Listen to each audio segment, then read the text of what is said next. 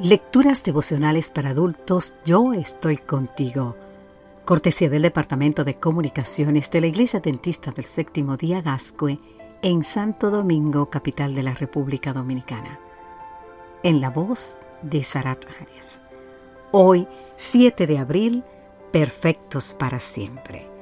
El libro de Hebreos, capítulo 10, versículo 14, nos dice, y así con una sola ofrenda hizo perfectos para siempre a los santificados.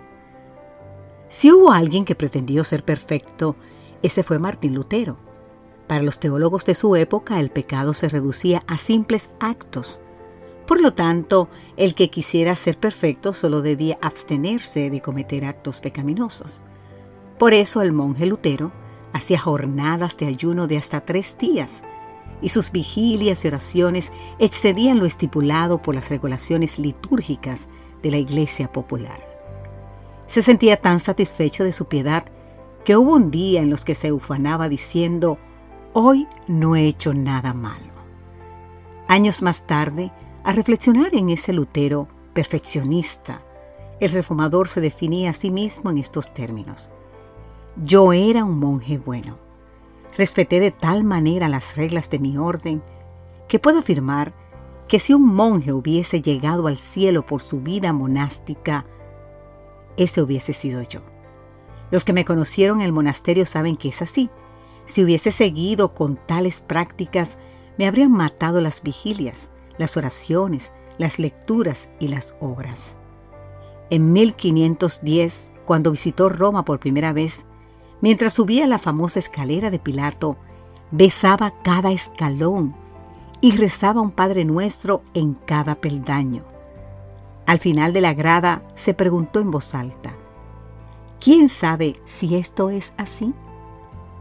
Casi una década después Lutero se dio cuenta de que no era así, de que la genuina experiencia cristiana es una vida de fe y no de obras.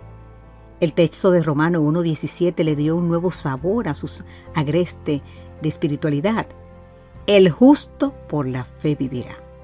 La experiencia cristiana no se fundamenta en lo que hacemos, sino en la fe, es decir, en creer en lo que Cristo hizo por ti y por mí, querido amigo, querida amiga. Si nuestros ayunos, oraciones, lecturas y demás ejercicios espirituales pudiesen hacernos perfectos, ¿sabes qué? Entonces la muerte de Cristo no habría sido necesaria. No tendría sentido el libro de Hebreos declara, y así, con una sola ofrenda hizo perfectos para siempre a los santificados. Es la muerte de Cristo en la cruz lo que nos hace perfectos. Mientras Lutero supo que la perfección era algo que él podía conseguir por sí mismo, vivió una experiencia espiritual martirizada por el sentimiento de culpa. Querido amigo, querida amiga, no sigamos ese ejemplo. Aceptemos por fe lo único que nos puede hacer perfectos. Y eso es el sacrificio de Jesús. Que Dios hoy te bendiga en gran manera. Amén.